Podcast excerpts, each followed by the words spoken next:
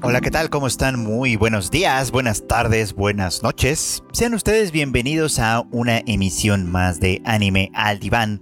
Este podcast de Tadaima en el que pues su servidor Fruit Chicken, ya saben, platica un poquito sobre qué va pasando, qué está sucediendo, de qué se están tratando las series de la temporada y por supuesto qué cosas interesantes están planteando a través de sus pues diversos episodios, por supuesto, ¿no? Y bueno, pues la verdad es que la temporada de otoño sigue dando mucho de qué hablar porque sigue estrenando grandísimas, grandísimas series, cosas bastante interesantes, cosas que seguro nos harán pues pasar grandes, grandes momentos de emoción, de, de tristeza también, de alegría, en fin, cosas que seguramente nos emocionarán mucho. Y bueno, pues la verdad es que esta temporada hay muchísimo, muchísimo que ver. Vamos a hablar en este episodio de algunos de los estrenos y también de el final que al, al, fin me tocó ver de Nana, una serie que en realidad ya podríamos considerar como una clásica, pero que pues este año yo estuve viendo y siguiendo a través de la transmisión, de la emisión, digamos, de High Dive. Pero bueno, antes de iniciar, antes de llegar a ese punto, que, estoy seguro que algunas personas quizá estén esperando para escuchar algunos comentarios al respecto, quiero iniciar con una serie que yo estaba esperando, que yo tenía ganas de ver y que bueno pues puede ser eh, un gran hit o un gran miss esta temporada ya veremos de qué se trata estoy hablando de My Senpai is Annoying una serie que bueno pues acaba de estrenar apenas esto, eh, pues apenas en la semana pasada, básicamente, ¿no? Y bueno, pues quiero contarles un poquito sobre ella, eh, sobre por qué me interesaba y todo, antes de, entrar ya como en el detalle. Bueno, una de las razones que, me llamaba para verla es que, pues sí, sí me gustan las comedias. Eh, creo que la comedia es un, pues es un género complejo en realidad, ¿no? Porque el humor, hacer reír a la gente, pues, puede ser tan sencillo, puede ser tan, o sea, puede ser tan simple, vamos a decirlo, que existe, por ejemplo, la comedia de pastelazo, ¿no? Que de lo que se trata es de que sucedan cosas ridículas y, diálogos inconexos y, y, listo, pues, ¿no? Y con eso puede funcionar. Y hay, por supuesto, otro tipo de comedia que de alguna manera se ceba un poquito en circunstancias especiales o incluso en realidades muy muy complejas y muy difíciles para, para conseguir de ahí un, chiste, etcétera. No quiero entrar tanto en ese detalle, pues, ¿no? Pero quería decirles que me gusta mucho la comedia y me gusta mucho cuando esta puede llegar a ser, eh, pues, interesante, inteligente, puede tener eh, algunos matices que hacen pensar un giro de tuerca interesante. Y no sé si esto es algo que vaya a lograr My, Senpai y Senoi. Eh, su premisa en principio me parecía que podía tener cierta potencial, cierto potencial. se trata, digamos, como de, una chica, eh, Futaba se llama, que está en su segundo año de, ya como trabajadora, ya, ya, ya, ya como, como, pues sí, como, como una, una un miembro activo de la economía y de la sociedad, este eh, lo que quiere decir que pues está trabajando, que ya está eh, recibiendo su propio sueldo, siendo más o menos independiente, etcétera, pues. Eh, y, bueno, pues ella en su segundo año todavía es, todavía podría considerarse como una novata y está en el departamento de ventas pues de alguna empresa, por supuesto. ahora, ella pues, por, pues también ah, claramente quiere, quiere ser tomada en serio, quiere que, la gente la, la perciba como una empleada eh, hecha y derecha, pues, ¿no? Como alguien confiable, como alguien que puede hacerse cargo de cosas. Y, en su contra opera esta cuestión de que, pues, su aspecto físico no realmente no da este pues no da cuenta digamos no de su de, no, corresponde pues a esta imagen que ella quiere dar Futaba es muy pequeña de estatura parece una niña en, gran, en, mucha medida, pues, ¿no? Y pues el resto de sus compañeros, o la mayoría de sus compañeros, pues perciben en ella un poquito como eso, ¿no? Como, como a una chica muy tierna, muy infantil, quizá, que este, con quien puedes jugar un poquito, a quien puedes bromear, etc. Y esto pues en particular eh, pesa de alguna manera en su relación con su senpai, es decir, con su superior, con alguien que ya tiene más años de experiencia, que ya puede hacerse cargo de ciertas cosas, etcétera. Que además es un tipo mm, lo contrario a ella, por ejemplo, ¿no? Es, gigantesco, es, es, muy, muy alto, muy, muy corpulento, de voz muy, muy fuerte. Entonces entre ellos dos pues hay un contraste muy, muy peculiar. Ahora, eh, eh, obviamente pues es, ella queriendo, ella quiere ser pues reconocida como una adulta como tal. Él eh, quiere apoyarla porque le inspira cierta ternura. Y tienen luego esta escena al final del primer episodio en el que, bueno, les cuento rápido básicamente, ¿no? De eso se trata en términos generales, pero eh, obviamente una de las preocupaciones de Futaba es una, preocupación muy adulta, que es la de pues, hacer una presentación ante unos clientes, que esta presentación resulte convincente y que obviamente esto resulte en una venta asegurada, por supuesto. Eh, cosa que no se logra con facilidad porque ella misma comete algunos errores, porque, eh, en fin, hay, algunos problemas ahí que se tienen que resolver, que finalmente este par consigue resolver pues, con un poquito de esfuerzo, trabajo, etcétera, ¿no?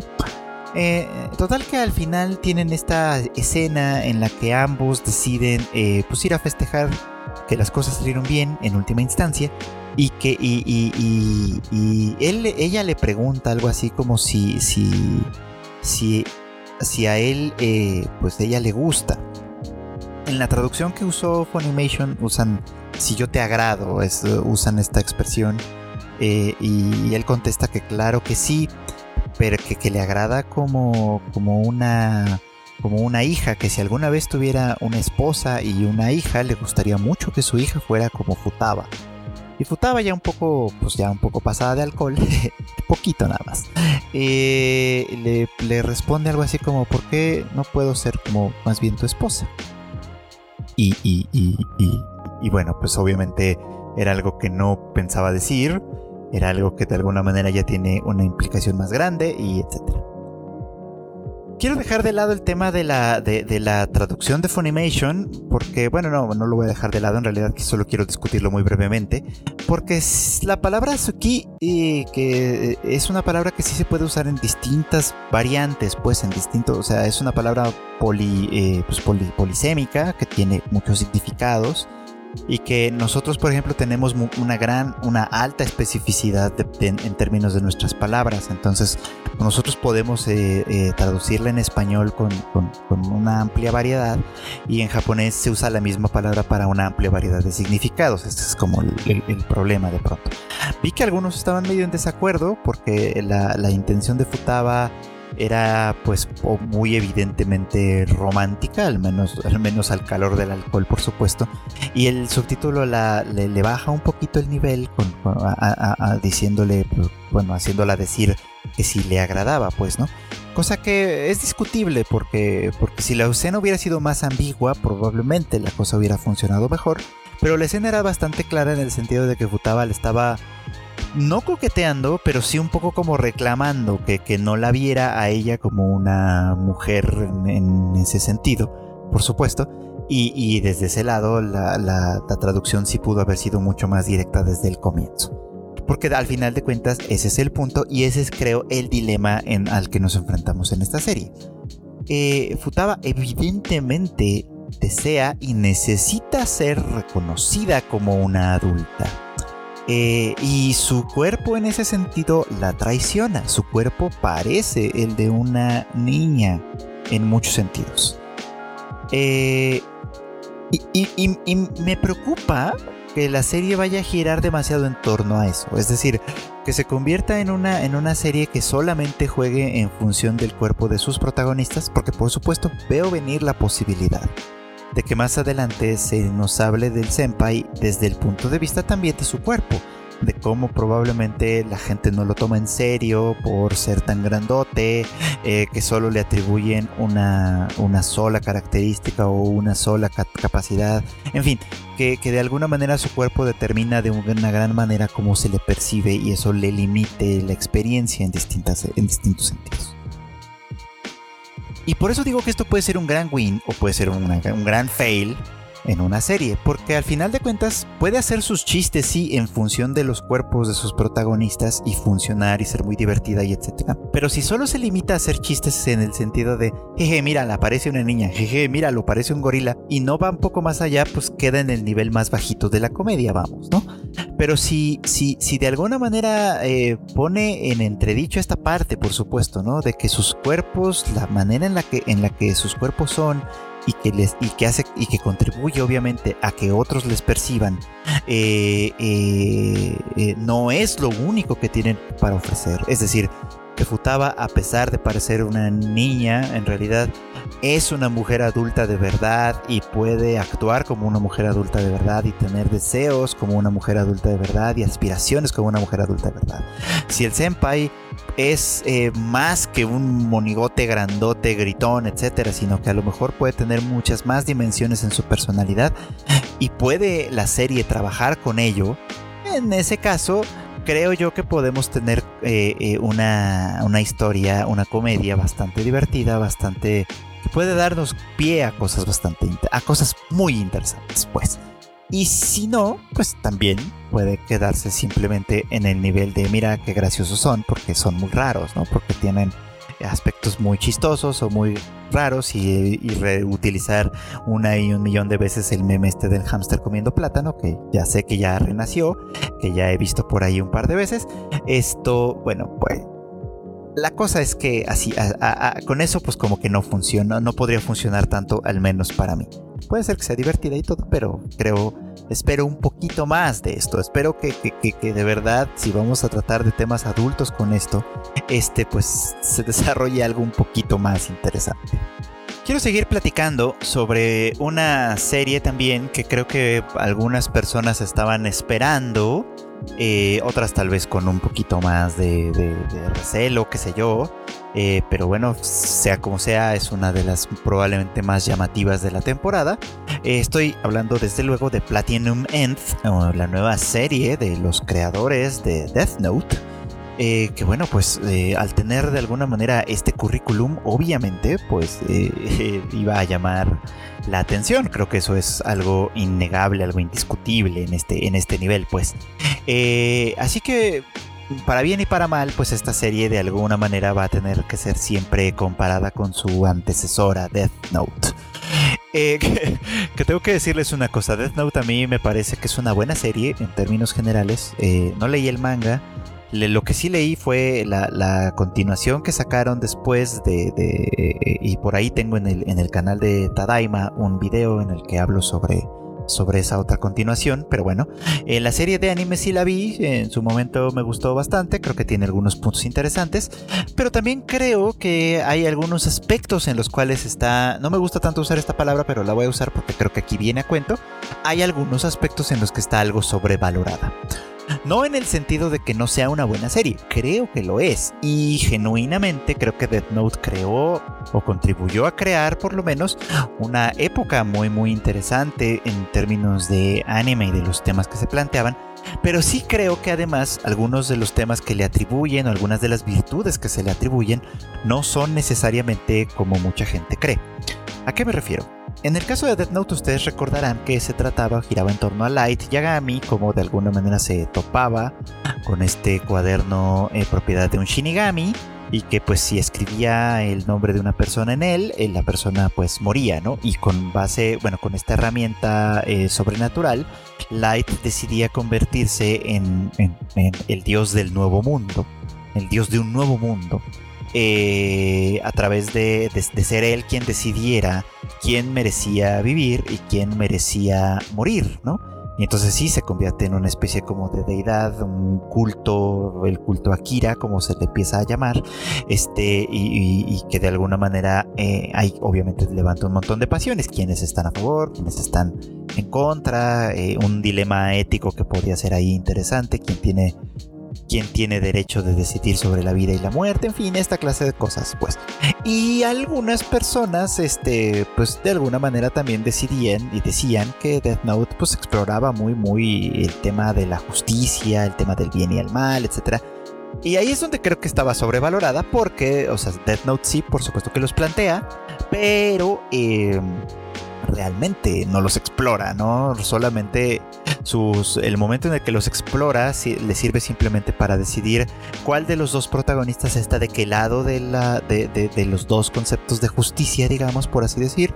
Y, básicamente es eso. De ahí en adelante la serie se dedica pues a la persecución que es muy interesante y muy emocionante que hay entre estos dos personajes. Ya después de ahí no hay mucha exploración al respecto. Ahora, Platinum eh, tiene un elemento en común, que es el elemento de, eh, bueno, tiene varios elementos en común. En este caso no tenemos shinigamis, sino ángeles. y en este caso también, pues se trata, sí se trata también de convertirse en, eh, en el dios de un nuevo mundo, ¿no? de una manera muy peculiar.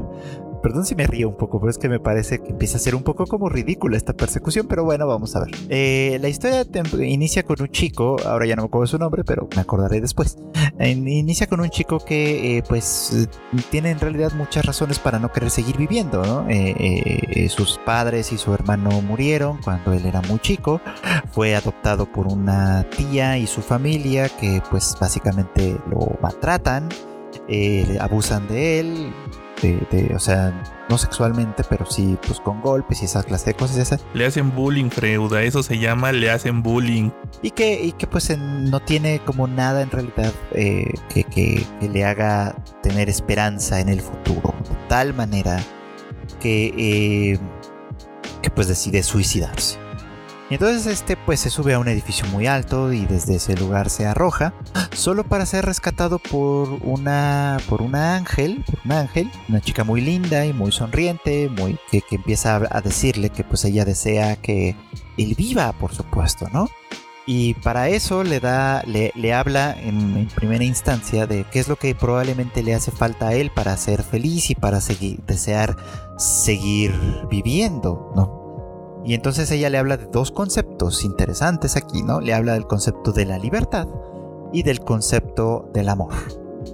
Dice, si tuvieras libertad, podrías ir a donde quisieras, podrías ir a, cualquier parte del mundo, ¿no? Y, hacer exactamente todo lo que tú quisieras. Eh, y si tuvieras amor, si alguien te amara, pues esa persona haría por ti lo que tú quisieras que hiciera, desde luego, ¿no? Y bueno, pues después de ofrecerle una de dos cosas, ya sea unas alas para ser libre o bien un poder mágico que le permitiría eh, que cualquier persona lo amara incondicionalmente y, e hiciera, por lo tanto, este lo, lo que quisiera. Él le pide, eh, pues entonces las dos cosas, cosa que aparentemente eh, en teoría no debía de haber sido posible. Bueno, te dan a entender que no y después resulta que sí era perfectamente posible, etcétera, ¿no? Y total que nuestro personaje pues al principio sí, entonces adquiere las alas, tiene esta escena muy linda en la que vuela y se siente por primera vez libre, etcétera. Y luego también recibe el poder de, la flecha roja, que es una flecha que le permite, así como Cupido, hacer que cualquier persona se enamore de él instantáneamente, ¿no? Con lo cual se devela que, su tía, eh, obviamente haciendo un uso bastante turbio de esta flecha, se devela que su tía en realidad eh, estaba coludida con su esposo para asesinar eh, a los a la familia de él de manera que pareciera como un accidente. un accidente muy absurdo porque en realidad fue como una especie de coche bomba. ¿Quién diablos iba a pensar que eso es un accidente? Pero bueno, tiene toda la pinta de un atentado. Este, pero en fin. Eh, eh, y que bueno, eh, todo fue pues al final del día para quedarse con, el dinero, ¿no? Para, para, para, quedarse con el dinero de la familia y nunca fue, nunca fue un accidente para empezar y nunca lo acogieron a él pues como, como un acto de buena voluntad y de buena fe, sino, sino simplemente para, para poder quedarse con el dinero, con los beneficios del dinero de la familia, desde luego. Y bueno, pues este, eh, eh, esto resulta obviamente en una tragedia, en, homicidio y en, fin, en cosas así bastante, bastante, bastante turbias. Eh, de tal manera que aquí lo que haría pensar un poco como desde el punto de vista, bueno, qué onda con la, con la chica con el ángel? Que, que, no solo lo, lo, empuja a este, a este chico, a este personaje, a hacer cosas que, que podríamos considerar que son éticamente cuestionables sino que en realidad pues si ella es un ángel no se supone que es una defensora del bien.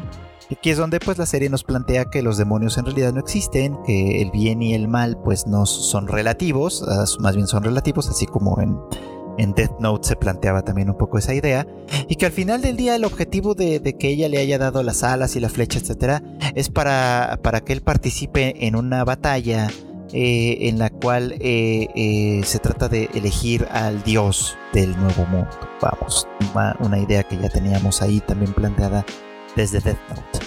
Ahora los candidatos, los candidatos a esta a, participar en esta batalla son personas que han perdido la esperanza de vivir y a quienes pues los ángeles han rescatado y dado estas herramientas para que luchen entre ellos y se conviertan en el nuevo dios. Ahora, Eh, eh, insisto un poco como que la idea de, bien y de mal que tienen los autores de Death Note aquí, esto, pues igual es como en un sentido muy parecido al de aquella serie, es relativo, mm, con lo cual podría yo estar más o menos de acuerdo, o sea, que sí creo que, no es un asunto como tan absoluto como, como a veces se quiere hacer plantear, pero tampoco creo que sea tan relativo como que dependa de una sola de, valores como tan, tan, ¿cómo decirlo? Tan elásticos, pues. Porque aquí en realidad no está pasando nada. O sea, nuestro protagonista eh, descubre a final de cuentas que su vida, toda su vida ha sido una mentira. Que, que, no tenía ninguna razón para no sentir esperanza en el futuro, pues porque toda la situación que vivía en el presente había sido artificialmente creada. No era como que le hubiera tocado mala suerte como tal. Era que estaba rodeado de gente que solo veía por su propio beneficio, pues.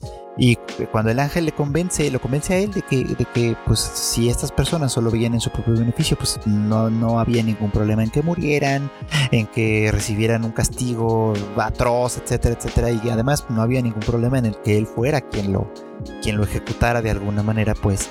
Al final de cuentas, eh, eh, a él lo pone también en una posición semejante. Es como, pues ellos lo hicieron contigo, ¿qué más da que tú lo hagas con ellos, no? ¿Qué más da que tú te conviertas también en una persona abusiva, en una persona que abusa de sus, de, sus poderes, de los poderes que ha recibido, para eh, conseguir beneficios propios, ¿no?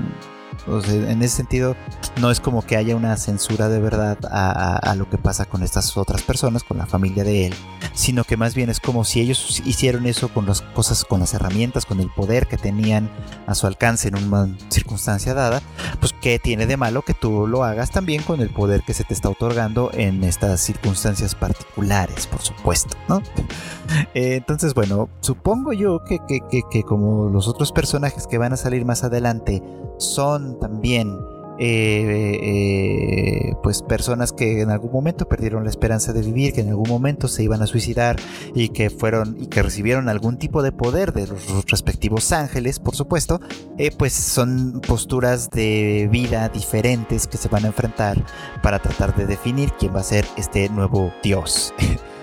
Pero creo yo que al final va a pasar lo mismo que pasó con Death Note, que simplemente van a plantear ah, distintas posturas para que cada uno esté en un distinto lugar y al final del día la serie de lo que se va a tratar es de ver cómo se matan entre ellos. Eh, cosa que pues puede ser emocionante, puede tener giros de tuerca entretenidos como los tuvo Death Note en su momento pero que creo que pues demuestran a final de cuentas que la postura de los autores no solo no es clara, o tal vez sí es clara, eh, más bien sino que parece que pretenden crear un, conflicto eh, eh, ético y, crear una batalla en un nivel ideológico que en realidad no tiene nada de eso, que en realidad va a ser muy probablemente una batalla simplemente de a ver quién es más listo, a ver quién es más astuto, a ver quién es más audaz, y con base en eso se, triunfa una suerte de... Un, triunfa una ideología, digamos, por encima de la otra. Cosa que pasó con Death Note, cuando... Ya esto ya no es un spoiler, cuando Kira vence a L, este, eh, al final de cuentas lo vence por ingenio y daría a entender o quisiera dar a entender que su ideología triunfa en ese punto de vista. Y después pareciera como que los mismos autores se arrepienten porque después eh, cuando la serie empieza a irse por la borda es precisamente cuando le crean unos nuevos antagonistas que retoman el manto de L y que de alguna manera logran vencer a Kira pero ya no de una manera tan interesante y tan emocionante como había sido la primera parte, sino que más bien ya se convierte en una suerte, en una liga de estupideces tras estupideces donde Kira ya no es tan brillante como al principio, ellos por supuesto tampoco son tan brillantes como lo había sido él en su momento y al final triunfa el bien eh, de una manera muy peculiar, ¿no? Entonces, eh, eh, creo, creo que en ese sentido, pues sí, había sido una historia como poco, poco desarrollada en ese nivel. Era en el nivel de la, de, la persecución era muy buena, pero en el nivel de, ideológico que pretendía plantear es donde ya me parece que fracasaba bastante, ¿no? Y la verdad es que sospecho que Platinum será lo mismo. Quizá le seguiré viendo un poco, unos cuantos episodios más, a ver qué, a ver qué más, qué más sucede, pues. Pero no tengo grandes esperanzas en ella, francamente. Ya veremos qué es lo que sucede. Pero bueno, si ustedes tienen otro comentario, pues háganmelo saber, ya saben, en los canales de siempre. Y bueno, pues también ya se estrenó finalmente en Netflix, creo que con un par de... con una semana de retraso o dos, no estoy muy seguro. De retraso con respecto a su emisión original, digamos, pues, ¿no? La serie de eh, Blue Period, o El periodo azul, como, como la tradujo Netflix, pues.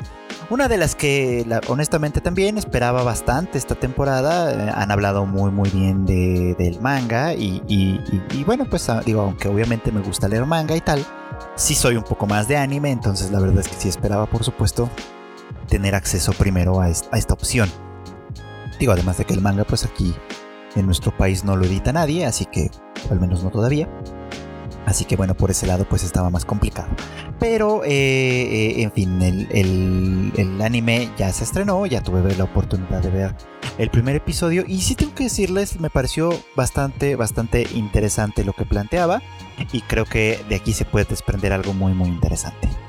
Aquí eh, en Blue Period nuestro protagonista es un chico que, pues, ¿cómo decirlo? Es inteligente, se esfuerza bastante por, por tener eh, eh, buenas calificaciones, porque obviamente, bueno, porque viene de una familia que, pues si bien no, no parece que, tenga eh, problemas demasiado graves, sí, no es una familia acomodada, de tal manera que si él quiere hacer estudios universitarios, pues tiene que buscar eh, una universidad pública, ¿no? Porque las universidades privadas pues son muy muy costosas y en ese sentido, este, pues esta familia ya se vería en serias dificultades para que para que él pudiera seguir adelante con sus con, sus estudios, por supuesto. Entonces, eh, eh, eso obviamente limita mucho sus capacidades, sus posibilidades, pues a menos que consiguiera alguna beca o que lograra ingresar a una buena universidad pública, en fin, esta clase, esta clase de cosas. Eh, digo, para esto vale la pena que sepan ustedes que en Japón incluso la universidad pública cobra eh, eh, algún tipo de colegiatura. Ese, o sea, por universidad pública se entiende que pues, son universidades financiadas por el gobierno o por, por, los gobiernos, ya sea nacional o local, este, o locales, por varios gobiernos probablemente pero que, eh, eh, bueno, pues a los alumnos, a los estudiantes, pues sí les pide una cuota en particular que, aunque puede ser que no sea demasiado alta, no deja de ser significativa incluso en las universidades públicas. Ya las universidades privadas pues ya son otro cantar, por supuesto, ¿no? Ya, ya tienen costos bastante, o pueden tener costos bastante más significativos, especialmente si son universidades eh, privadas de renombre, ¿no? entonces, bueno, no es tan sencillo de pronto enviar a una persona, a un chico a la, universidad, por ejemplo, ¿no? Sobre todo si es una familia eh, con, medios pues limitados, por la razón que sea. En este caso, bueno, pues nuestro protagonista pues es un chico que, insisto, bueno, está en este dilema y aunque en realidad no parece haber todavía, al menos no al principio del episodio, eh, decidir qué es lo que quiere hacer con su vida, ¿no? Tiene un grupo de amigos con quienes pues de alguna manera está eh, conviviendo constantemente, ellos pues no parecen muy muy interesados en mantener buenas calificaciones, en tener un buen promedio, ya saben, en esta clase de cosas eh, académicas, digamos, este, y, y, pero pues él, él sí. Aquí lo interesante de pronto es que él, él se siente muy muy atraído por una pintura que ve en el salón de arte donde pues toma la clase de pues, la clase de arte pero donde además pues tiene sus actividades el club de, pues, de arte que ya es un poco una cosa más especializada obviamente. Llama mucho su atención esta obra no que le parece muy muy atractiva eh, fascinante desde varios puntos de vista y que le hace pensar, le hace sentir eh, cosas, pues, ¿no? Le, lo mueve desde un punto de vista emocional. Y pese a ser un, chico que en primera instancia eh, pues no parece muy interesado en nada en particular, a partir de tener contacto con esta obra, que es pues una de las piezas que una de sus compañeras de grado superior piensa enviar, bueno, tratando de conseguir una recomendación para, una academia de arte universitaria, etcétera, eh, eh, pues él se empieza a plantear como muchas cosas. Por un lado, por ejemplo, ¿por qué alguien estudiaría arte siendo una de las profesiones más costosas y al mismo tiempo una de las más inciertas en cuanto a, al destino que puede tener eh, en, un mundo de adultos eh, laboralmente hablando, por supuesto, ¿no? Eh, esto lo vuelve complicado. Otra, desde luego, es como, como bueno, qué es lo que yo quiero hacer con mi vida, ¿no? Y tenía muy claro que de alguna manera iba a estudiar una carrera normal, no sé exactamente cuál, pero una carrera normal, eh, que iba a buscar un trabajo normal e integrarse a la sociedad de una manera normal, ¿no?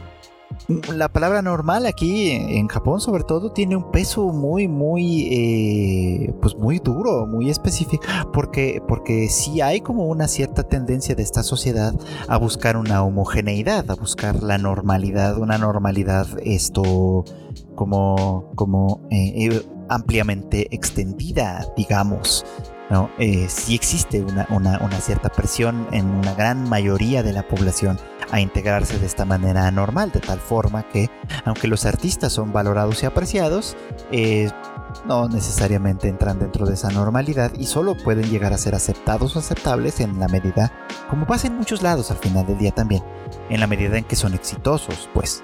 Eh, porque pues sí, esa es la única manera en la que una sociedad eh, sobre todo una sociedad que tiende mucho a buscar la homogeneidad.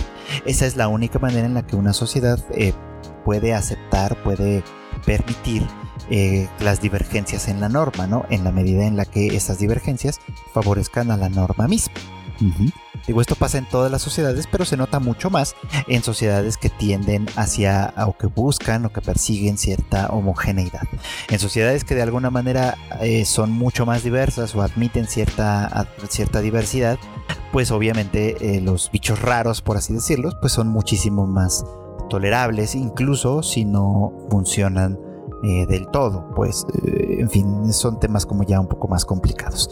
El caso es que, eh, movido por esta, por esta obra de arte, eh, este protagonista decide eh, entrar también al mundo del arte, empezar a explorar su sensibilidad desde otro lugar y lo hace primero a partir de una pintura que refleja una realidad que él conoce, ¿no? La realidad de la madrugada en Shibuya, después de estar fiesteando con sus amigos, etcétera a él le da que, la, que este barrio muy popular por, pues por, la cantidad de bares, de centros nocturnos, de diversión pues que hay eh, orientada a un mundo juvenil desde luego, esto eh, pues le, llama la atención ¿no? que la madrugada para él se ve azul. La ciudad, la, Shibuya en la madrugada se ve azul. Y, eso es lo que pinta en, un, en, un, encargo de, de, la maestra de arte, ¿no? De pintar su, su, paisaje favorito, ¿no? Él pinta eh, eh, estos edificios marcados por la tonalidad azul y, quienes saben un poco de arte, quienes tienen esta sensibilidad eh, para, para, el arte, perciben en este trabajo algo que se quiere comunicar, y, bueno, pues eso de alguna manera, el haber sido elogiado por esto, el haber llamado la atención por esto, lo mueve, final de cuentas, a decidirse por entrarle al arte de lleno, ¿no? A pesar de que esto va completamente en contra de sus instintos y en contra de la presión que él tiene en casa, por ejemplo, ¿no? Porque si quiere estudiar arte, que es una carrera costosa, su única opción de verdad es entrar a la, universidad pública, de las cuales pues, solo hay una que, tenga esta profesión como tal, y por lo tanto, al ser la única, pues tiene una enorme, altísima demanda y un, porcentaje de ingreso de aceptación pues escandalosamente bajo. Entonces, eh, eh, pues aquí desde ahí las condiciones para este, para este personaje, pues desde luego que se ven eh, sumamente limitadas. Vamos. Y bueno, pues esto de alguna forma eh, eh, plantea algo muy muy interesante que pues todos los artistas conocen de sobra, que es algo que además yo creo que, implica también al anime y a muchas, al anime como medio y a muchas cosas como medio. Y es el hecho de que al final de cuentas al tratarse de cosas que, que pasan por el arte, que son artísticas, una expectativa que tenemos de ellas es que se conviertan eh, precisamente en obras de arte hasta cierto punto. Y aquí entramos en un debate personal que yo a veces tengo con, personas que, entran en contacto con los contenidos que comparto, ya sea con este podcast, ya sea con los videos, etc. Algo que me dicen seguido es que el anime es para entretenerse y ya. Una frase de hecho que usan mucho y que a mí me choca un poco, tengo que decírselos, es, es para desconectar el cerebro. Primero porque de alguna manera asume o se presume que, que, que puede hacerse eso, por ejemplo. Este, pero yo creo que en realidad más bien es como una especie como más bien como de pereza, ¿no? De pereza mental. Porque, insisto, yo sé que el anime es para entretenerse y que esa es su función primordial y que cuando lo logra en realidad está logrando lo suficiente.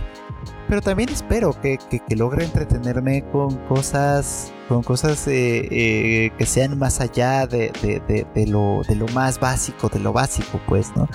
porque a mí, a mí ya no me entretiene eh, eh, la comedia de pastelazo que mencionaba hace un rato. A mí ya no me entretiene la persecución policíaca de balazos y corretizas si no tiene como algo interesante que la sustente, ¿no? A mí ya no me parece que sea, que, tenga tanto valor. No que no lo tenga en absoluto, pero no me parece que tenga tanto valor cuando se limita a eso, ¿no? Generalmente espero que tenga un poco más de carne, un poco más de desarrollo, ya sea en sus argumentos ideológicos, en sus planteamientos, o ya sea en sus personajes. Eh, en fin, sí espero que tenga un poco más. Y obviamente hay algunas de las que espero mucho y hay otras de las que no espero tanto, pero en general sí tiendo a esperar algo. Esa es una cosa importante. Eh, y, del arte, y esto es una cosa que viene además del arte. O sea, el arte como en general no hablemos de la pintura nada más, y hablemos también de la música, del cine, obviamente, obviamente por algo le llaman séptimo arte, ¿no? De la escultura, de, en fin, de todo esto, de, la literatura. Espero siempre que haya algún tipo de, de proyección de algo mucho más grande. Por eso sigo leyendo cosas, novelas, cuentos, etc. Por eso sigo viendo, yendo al cine. Por eso sigo viendo anime, porque sigo esperando de estos productos culturales algo que me mueva más allá, digamos, ¿no? De, más allá de lo que de, lo que busco, más allá de lo que veo, más allá de lo que es evidente, pues. Y es aquí donde, donde la función del arte en Blue Period eh, queda muy muy clara, por supuesto, ¿no? El arte a final de cuentas es una lucha individual del artista por transmitir algo que está dentro de él, por ponerlo afuera y mover a través de ello a la sociedad. Y no me digan que esto tiene nada más una cuestión como de, ah, pues sí, bonito y mero entretenimiento, porque en realidad eso es algo que, eso es, eso es lo que quisieran algunas personas que pasara. Pero no, el arte de verdad ha conseguido mover a la sociedad y por eso es que es tan importante y tan temible a veces, ¿no? Porque el arte a veces nos refleja de maneras muy, muy importantes, ¿no? Y obviamente eso no quiere decir que todos los artistas lo logren o que, o que eh, eh, en fin. Quiere decir que esa es su aspiración y que si, y que si un esfuerzo artístico no aspira a, a transmitir algo más allá de, de, de, un simple consumo vacío, etc., entonces no es arte de verdad. Entonces es mero, e, es mera técnica en, algún, en algunos casos, es mero cliché en otros casos. Y creo que ese es el, dilema al que se enfrenta nuestro protagonista en Blue Period, ¿no? A, que, a, descubrir eso que lleva dentro, que de alguna manera queda aplacado por su, por su tendencia personal a, a dejarse llevar por la, por, por, la masa, digamos, ¿no? En la forma de sus amigos que pues, les gusta la pachanga, en la forma de sus padres que le presionan para elegir una carrera normal y una vida normal, en la forma de todas estas presiones externas, por supuesto, él ha ido acallando su propia voz. Y al entrar en contacto con el arte, con, con un arte que le mueve, que le impulsa, empieza a descubrir su propia voz Y, y entonces empieza a querer también expresarla de alguna manera contra viento y marea. Y, esa es la función del arte al final del día. El arte no puede ser eh, pro statu quo, el arte tiene que ser algo que, que enfrenta a un individuo con su sociedad, a un individuo con sus circunstancias, a un individuo consigo mismo en muchas medidas, pues. Y, y cuando logra hacerlo, logra conmover, que ese es el punto importante. Lo que nos conmueve es aquello que de alguna manera, aunque sea una lucha y una persecución eh, personal, íntima, de alguna manera nos conecta a nosotros también, porque nos conecta con experiencia humana, una experiencia humana de verdad. Y esa es la función del arte. Y eso es lo que nuestro protagonista parece perseguir, cosa que es sumamente interesante. Y sí, creo que esta es una serie que tiene un gran, gran potencial. Y bueno, pues finalicemos con unos breves comentarios finales sobre Nana, la serie pues inspirada en el manga de Ai Yazawa, que pues yo no había tenido todavía la, ocasión de ver. La empecé a ver con esta edición que lanzó High Dive hace ya, pues hace ya varias semanas. Este, y, y, bueno, la verdad tengo que decírselos, lo disfruté muchísimo en términos generales. Me parece que era una historia muy, muy bien lograda. Eh, con muy buenos giros en cuanto a, su sus planteamientos, a sus personajes, a muchísimas, muchísimas cosas. Y, bueno, pues sé muy bien, obviamente, que, el manga pues se quedó inconcluso. Eh, y que a final de cuentas pues eso obliga a que la adaptación como anime pues le dé un cierre que no necesariamente fue eh, pues, pues lo mejor. De hecho, me, dejó un un tono un poquito agridulce, creo yo. Pero no dejó de ser por eso una serie fenomenal, muy, muy, muy, muy interesante. Que pues la verdad es que sí podría ser recomendable en gran, en gran medida. Eh, como comentarios finales, porque pues en este podcast he hablado en repetidas ocasiones de lo que he ido viendo en esta serie. Hay algunas cosas de este final que me gustaron mucho. En específico, me gustó mucho cómo terminó el papel de Hachi, el papel de Nana Komatsu o Hachi, que al final de cuentas, pues sí, efectivamente tuvo a una hija que pues se ve que fue este... Mm, pues que tiene obviamente pues toda la pinta de ser hija de Takumi. eh, recuerden que durante un tiempo tuvimos la duda de si era hija de Takumi o bien si era hija de Nobu. Pero bueno, pues resultó muy muy claro que sí, efectivamente era hija de Takumi.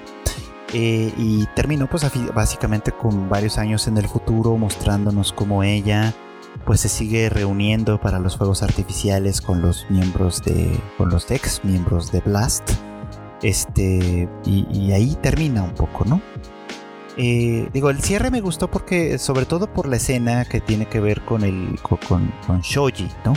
Esta escena en la que pues, Hachi se va, va a Jackson después de muchísimo tiempo y coincide con Shoji que está justamente ahí y tienen esta conversación en la cual eh, pues se despiden definitivamente.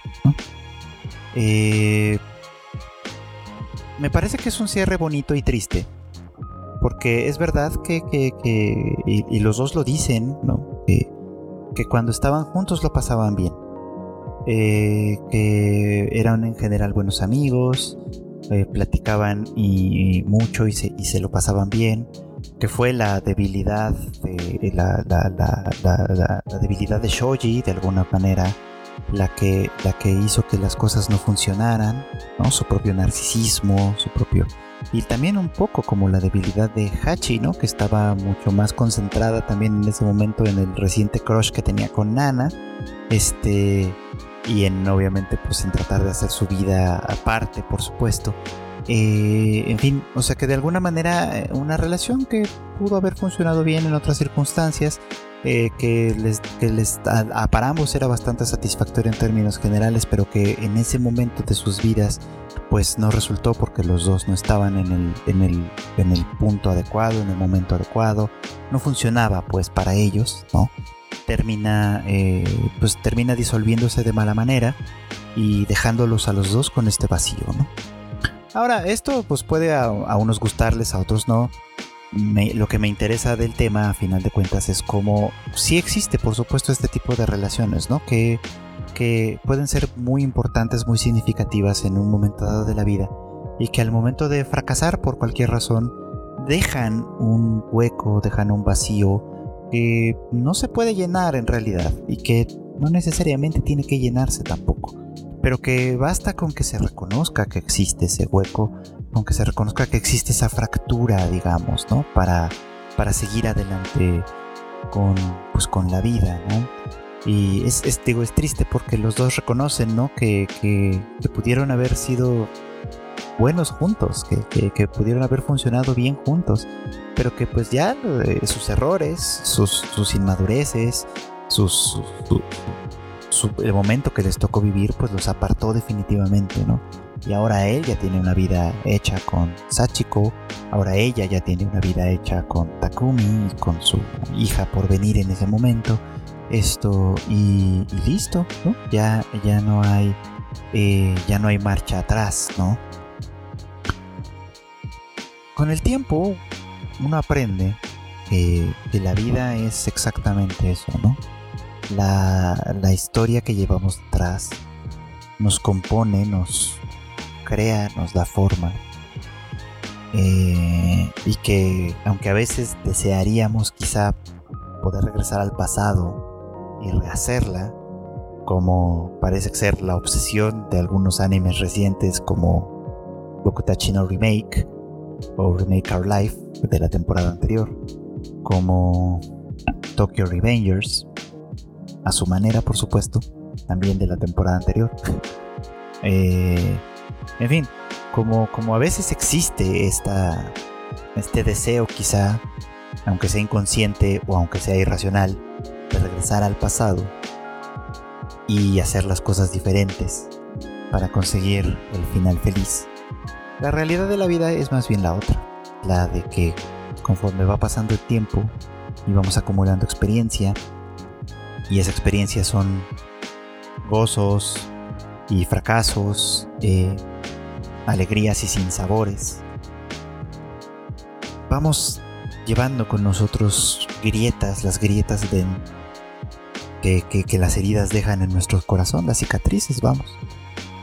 Y esas cicatrices pueden sanar pueden dejar de doler, pero tal vez no desaparecen. Y está bien, así es la vida, ¿no? Y, creo que aquí, por ejemplo, vale la pena mencionar que por lo menos el anime, el manga tal vez siga otro camino, pero por lo menos el anime, nos deja a Hachi en esa posición en la que ella acepta y reconoce que las cosas ya no van a ser iguales después de todo lo que ha pasado y que ella tiene que seguir adelante portando esas cicatrices que tiene en el corazón, ¿no? Y tratando de hacer las cosas de una manera diferente cada vez. No, sabemos si su patrimonio con Takumi funcionó o no funcionó. No sabemos eh, pues, cómo es su relación con Nobu ahora, eh, después de que han pasado años en la cual, pues sí, Nobu parece ser estar, estar este, pues, pues haber aceptado, ¿no? Que las cosas con ella no iban a funcionar y pues siendo como un buen amigo de su hija, de la hija de, Hachi. En fin, o sea, como que, como que los dos de alguna manera parece que, están pues ya conformes con la situación eh, que, que, viven, aunque no sea lo que hubiesen querido en un momento, en un momento anterior de sus vidas. No sabemos qué pasó con los demás, eso es de alguna manera lo que me queda como en la parte agridulce. No sabemos qué pasó con Trapnest, si siguieron adelante o no con su carrera eh, como tal. No sabemos qué pasó con Blast, aunque da la impresión, por lo que dicen ellos, de que tienen tiempo sin verse, etcétera, de que la cosa se disolvió, porque tampoco sabemos al final de cuentas qué pasó con Nana. Y es aquí donde viene el otro contraste. Si Hachi parece haber aceptado su realidad y vivido con ella de una manera Mm, ajustada y bien, en términos generales, seguramente no será tan sencillo como, como para ponerlo en dos minutos y listo. Eh, Nana parece que, que, al contrario de ella, nunca pudo eh, superar como tal sus, pues, sus fracturas, ¿no? Tiene algo de lógica si lo vemos en un punto de vista muy amplio, ¿no? Nana las fracturas de Nana son mucho más antiguas y mucho más dolorosas. En tanto Hachi pues viene de una familia normal, estable, funcional, que, te da soporte y que te permite crecer y que te permite eh, aventarte al mundo con confianza, aunque significa que eso que te equivocas. El caso de Hachi, perdón, el caso de Nana, este eh, es completamente diferente. Es una chica que sufrió abandono y soledad durante toda, toda, toda, toda, toda su infancia. Este, que su primer vínculo significativo que fue con Ren eh, le daba ciertas certezas hasta que él también de alguna manera la dejó y ella aceptó eso por puro orgullo que nunca fue capaz de corresponder como tal al, cariño de Yasu, que, aparentemente la quería tan incondicionalmente que se olvidó de sí mismo para, para ayudarle a ella que cumpliese su sueño, pues, y que en realidad nunca esperó nada de ella, ¿no? Y al final del día también, pues, lo que pasó con Nana, ¿no? Con, con la, otra, con la otra Nana, pues, con Hachi con quien ella se sentía tan cómoda en un momento dado porque era la primera persona que, ocupaba la posición inversa, no, no, no que Nana dependiera de ella, sino que Hachi dependía de ella y que eso le permitía a ella sentirse como una mujer más fuerte, como una mujer más independiente, como una mujer que podía realmente hacer muchas cosas, ¿no? Eh, al perderla, porque al final de cuentas las decisiones de Nana la distancian de, Hachi, eh, para que se distinga, la distancian de ella misma eh, y, ponen una fuerte tensión en su relación que al final es una tensión que, ninguna de las dos logra salvar después. Dejan a Nana con un gran este con una gran tristeza no una gran tristeza de la que evidentemente no parece sobreponerse. Al final es donde tiene sentido todos estos momentos en los que en los que al principio de los capítulos la voz en off ya sea de Hachi o de Nana este, eh, hablan de la otra en pasado, con nostalgia, hablando de cómo todavía añoran reencontrarse, cómo todavía algunos sentimientos que estaban muy vivos en el pasado lo siguen estando, etc.